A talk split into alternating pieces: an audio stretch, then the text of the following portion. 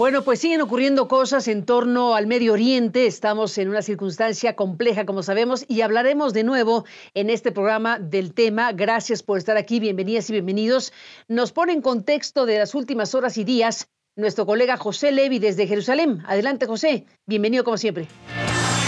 Se habla de batallas feroces, de combates cuerpo a cuerpo en la zona de Janiunes, que es la segunda ciudad más importante de Gaza, donde los israelíes aseguran que se encontraría una parte importante del liderazgo de Hamas, entre ellos Yehya Sinwar y Muhammad Dev, sus líderes centrales.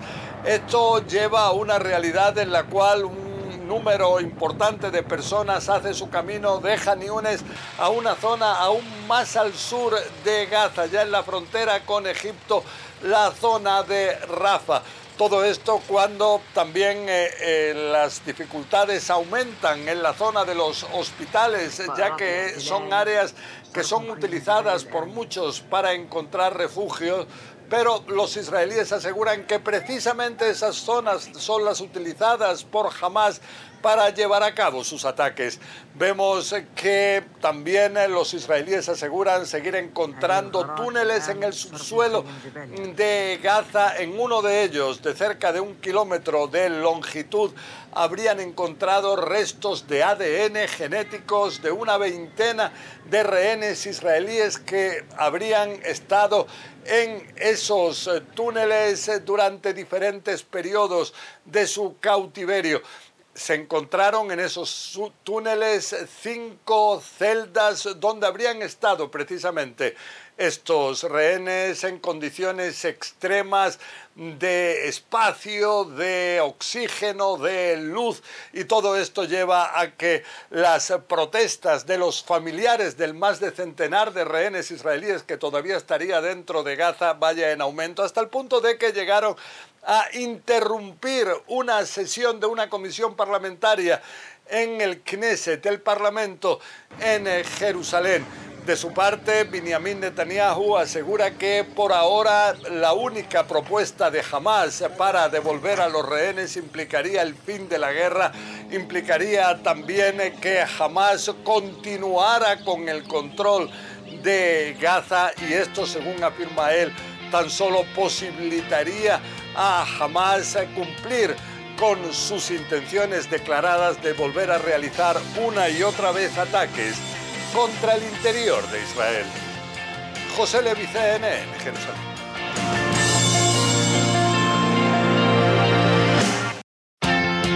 Bueno, pues dentro de las cosas que estamos destacando y viendo, por supuesto, son estas manifestaciones multitudinarias en Israel.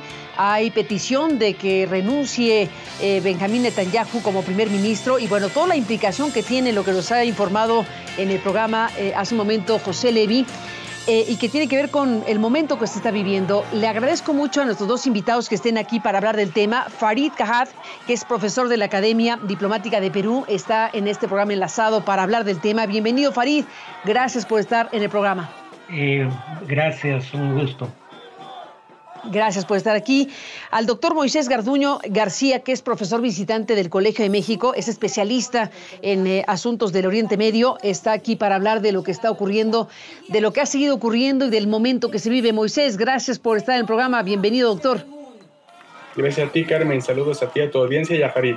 Gracias por estar aquí a los dos. Y bueno, muchas cosas. ¿Qué, qué nos dice eh, esta expresión pues multitudinaria Farid en Israel? Eh, en relación a la actuación precisamente del propio Netanyahu, eh, desde luego la exigencia por la liberación de los rehenes, la crítica por el manejo de la crisis y la propia guerra. ¿Qué decir de esto, Farid? A ver, lo, primero que habría que decir es que obviamente las manifestaciones tardaron en iniciarse porque había, eh, digamos, el movimiento natural después del 7 de octubre de cerrar filas tras un esfuerzo nacional.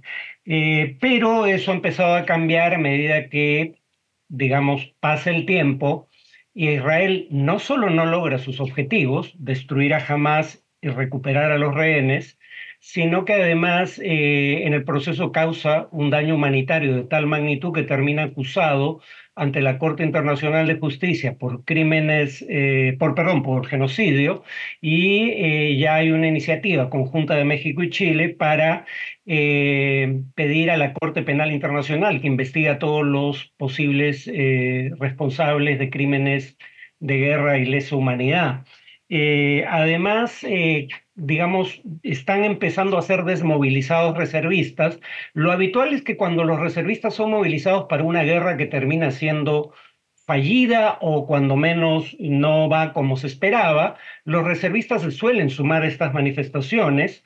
Eh, y está por último el hecho de que cuando ha habido guerras en donde por distintas razones en Israel el balance no era positivo, los gobiernos han caído. Golda Meir tras la guerra de 1973, en un par de años eh, luego eh, Menachem Begin tras la invasión del Líbano y las masacres de Sabri y Shatila en 1982, por último Ehud Olmert en 2006 tras una invasión nuevamente al Líbano. Eh, creo que lo que estamos viendo en cuanto a iniciativas diplomáticas, sobre todo de la Unión Europea, pero también de Estados Unidos, eh, son iniciativas sobre la base de que el gobierno de Netanyahu tiene eh, los días contados. Los días contados, doctor Moisés Garduño García. pues estamos frente a nuevas manifestaciones en contra de Netanyahu. Hay que recordar que hubo manifestaciones multitudinarias antes de que fuera el ataque de Hamas en contra de Israel y esas manifestaciones contra la guerra y esas manifestaciones eh, tienen que ver con, con las reformas eh, judiciales pretendidas por Netanyahu. Ese antecedente no tan lejano, pues también era expresión de rechazo a un gobierno que ahora está envuelto en esta nueva circunstancia. ¿Qué decir de aquellas manifestaciones más las que ahora estamos viendo en este nuevo contexto? Siento que algunos sectores se reactivaron ahora en el contexto de la guerra.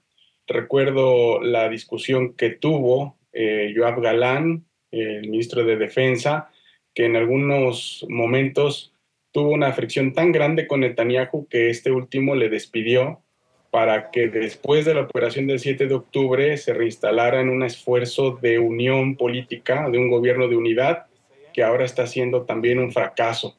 De hecho, estas fricciones entre Galán y Netanyahu ahora se reactivan en el sentido de que los aliados de Netanyahu de ultraderecha, Smotrich y Ben Gvir, quieren extender la guerra, quieren abrir un frente en lo que ellos consideran el sur del Líbano, norte de Israel, para extender aún más estos planes y esta visión que ellos tienen del Estado de Israel frente a un Galán que ya está reconociendo las limitaciones de la experiencia bélica, los fracasos en el terreno del frente de Gaza y también una serie de consecuencias físicas, psicológicas y también mediáticas del ejército israelí, particularmente entre los jóvenes, eh, que es su primera instancia, su primera vez en terrenos de guerrilla urbana, ¿no? lo cual está siendo cada vez más desastroso para las familias de los rehenes y para este sector que siempre estuvo en contra de Netanyahu a raíz de, esas, de esos intentos de reforma judicial, que por cierto hay que decir en estos momentos están siendo rechazadas no solamente por la Corte, eh, sino también por todo un gran sector de la sociedad que siempre ahora le ha estado dando la espalda a Netanyahu y que ahora pues ha estado eh, clavando el colmillo en contra del primer ministro.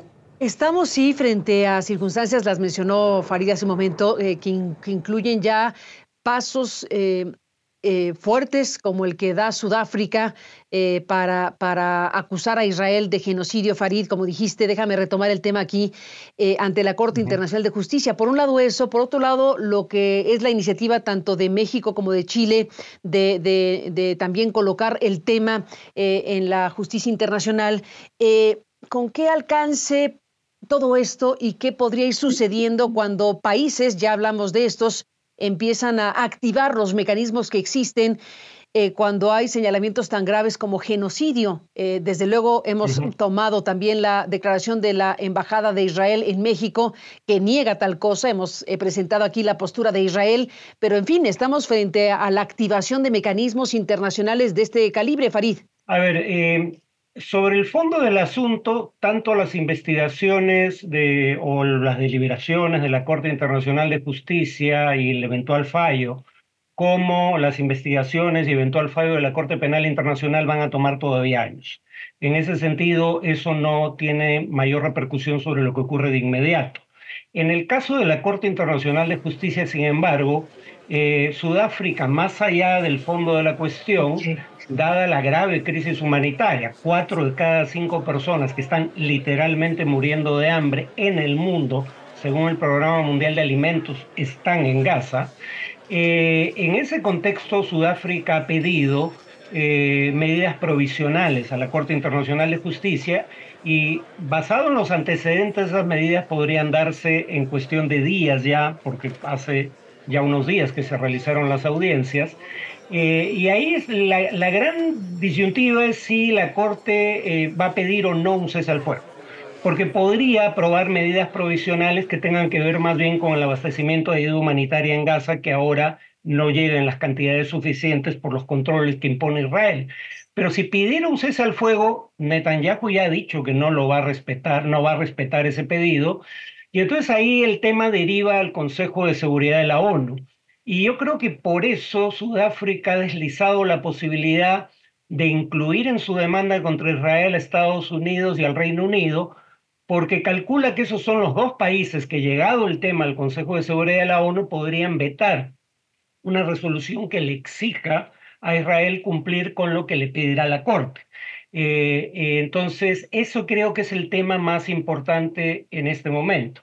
Yo sí creo, o sea, no tengo la menor duda de que hay crímenes de guerra y de lesa humanidad por ambas partes, pero como ha sido históricamente el caso, los mayores crímenes los comete Israel, eh, sino que además hay indicios probables de genocidio.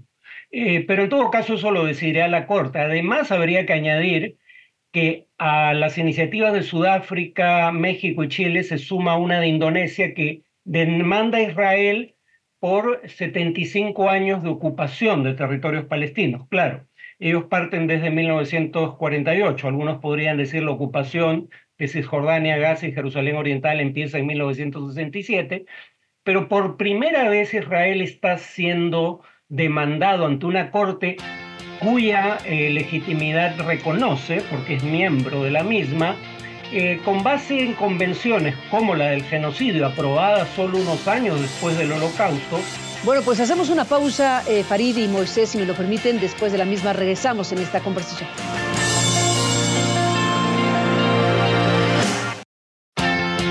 Bueno, entramos en la parte final, eh, Farid y Moisés, gracias a los dos por estar aquí y me gustaría cerrar, Moisés, pues retomando de nuevo este tema de las manifestaciones masivas en Israel. Hay manifestaciones diversas eh, en el mundo, como sabemos, con motivo del tema de la Franca de Gaza, pero en particular lo que está ocurriendo en estos momentos con estas manifestaciones, Moisés, ¿coincides en que pueden ser preámbulo de una eventual salida de Netanyahu? Y si eso fuera así, ¿qué seguiría? Eh, yo pienso que todo lo que está haciendo el sur global con Sudáfrica, una comisión de jueces y juezas negras, sobrevivientes de la apartheid, acusando a Israel por genocidio ante la Corte Internacional de Justicia, es un mensaje sumamente poderoso, no solamente simbólicamente hablando, sino también políticamente hablando, que la gente en Estados Unidos, en Europa, incluso en los países donde históricamente se ha visto una narrativa pro-israelí como Alemania, pues está viendo impactada por todas estas medidas claras de acusación y pues esto está tratando también de conectarse con la explicación de las manifestaciones masivas en ciudades como Washington, Londres, en Escocia, en muchísimas partes de Occidente. Lo digo en Occidente porque las manifestaciones en el mundo árabe siempre, por años, han sido profundamente pro-palestinas y profundamente apoyadas por la sociedad civil y organismos no gubernamentales de los países de mayoría árabe. Esto, junto con lo que está haciendo México y Chile en la Corte Penal Internacional, conectando la vertiente latinoamericana, me parece que puede ser algo mediáticamente muy poderoso para envalentonar aquellos sectores dentro de Israel que puedan pedir la salida de Netanyahu. Netanyahu depende básicamente de los militares en estos momentos porque si no consiguió en estos días ningún objetivo estratégico planteado como aquel que se planteó de debilitar y de desaparecer a Hamas, no creo que lo pueda hacer con otros frentes como Hezbollah, como los hutíes y mucho menos con Irán, que tienen fuerzas militares, eh, agencias de inteligencia muchísimo más poderosas que el propio Hamas. Así que si Netanyahu no muestra indicios de victorias, asuntos estratégicos dentro de Gaza, no creo que su gobierno dure mucho y en este sentido estaremos preparando un poco la observación de lo que hace la oposición israelí con Lapid, con Yair Lapid, que ha sido uno de los principales críticos del gobierno de Netanyahu. Está la declaración eh, de Antonio Guterres, me, parece importante, Farid, plantearlo también aquí. Eh, en la cumbre del movimiento de los no alineados, el secretario general de la ONU volvió al tema, hace un recuento de todas las eh, amenazas y las situaciones por las que atraviesa el mundo y desde luego se dedicó en una parte de esta exposición a hablar del tema en la Franja de Gaza y ha dicho que es inadmisible la negativa de Israel de, un, de la creación del Estado palestino. Eh, ¿Por dónde tiene que cursar, cursar la, salida de un conflicto de esta índole, de esta naturaleza tan añejo y tan complicado, Farid, planteando desde la ONU pues el Estado palestino?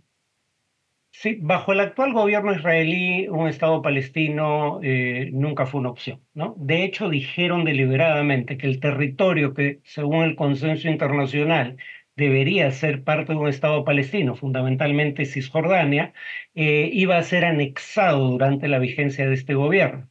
Eh, sin embargo, también eh, es un hecho que sus ministros, los más extremistas, Ben Gvir, que fue condenado por incitación al odio y a la violencia en el pasado, y Smotrich, que en 2017 presentó un plan de limpieza étnica que está colgado en internet para quien lo quiera ver, eh, no solo creen eso, sino que además creen que Israel debe reocupar Gaza. Eh, Netanyahu se ha opuesto a la idea de un Estado palestino desde que se iniciaron las negociaciones entre palestinos e israelíes. En las manifestaciones que él encabezó en su momento en la década del 90, el entonces primer ministro Isaac Rabin era presentado con un uniforme negro de las SS hitlerianas, ¿no? Y terminó siendo asesinado por una persona que concurría a esas manifestaciones. Entonces, bajo este gobierno esa posibilidad no existe. El único líder prominente en Israel que siendo primer ministro eh, ha dicho que acepta un Estado palestino como solución es Yair Lapid. Lo más probable, sin embargo, es que el nuevo primer ministro de Israel, tras Netanyahu, sea eh, uno de sus socios en el gobierno de coalición eh, del, partido azul y blanco, eh, pero en ese caso ya no está tan claro que ellos acepten un Estado palestino. Nunca lo han dicho y algunos sectores de ese partido se oponen explícitamente a esa posibilidad. Por eso la presión internacional va a tener que ser importante y, si va a haber disposición para presionar a los actores a aceptar esa salida, es algo que está por verse. Pues nos vamos, Moisés Garduño. Eh, ¿Con qué te despides? Una última idea para cerrar. Me parece importante que México y Chile hayan solicitado al fiscal de la Corte Penal Internacional la revisión del caso por crímenes de guerra contra Israel, aunque también este documento puede implicar a Hamas porque recordemos que México tiene todavía un rehén que no se ha visto su paradero y se presume que pudo haber sido víctima de este tipo de ataques premeditados tanto por Israel o incluso por algunos grupos islamistas. Esto me parece importante porque abre la posibilidad, al menos en, una, en un ámbito complementario al de la Corte Internacional de Justicia, de revisar el caso. Me parece importante seguir esa solicitud que hace México y Chile para ver cómo responde la Corte Penal Internacional, la cual tiene el caso palestino anclado históricamente desde el año 2014, sobre todo después de los antecedentes de la opinión consultiva que hace la Corte y ahora en un nuevo capítulo de esto. Ese es un camino también que hay que explorar que me parece interesante en el contexto actual, Carmen. Sin duda, pues seguiremos hablando si ustedes nos lo permiten, pero por lo pronto gracias por estar aquí, Farid Jahaz, eh, pues eh, con una mirada como la tuya. Te agradecemos que estés aquí para sumar eh, voces precisamente que nos ayuden a entender lo que está ocurriendo y lo que puede venir aquí. Gracias, Farid, por estar en el programa. Gracias, buenas noches. Gracias, Moisés Garduño, doctor, por estar aquí y como siempre, gracias por contribuir a la discusión y el análisis de este y otros temas. Hasta la próxima. Hasta la próxima, Carmen. Gracias. A los dos gracias, Farid y Moisés, y a usted gracias que nos permitió acompañarle en este programa. Pásela bien y hasta mañana.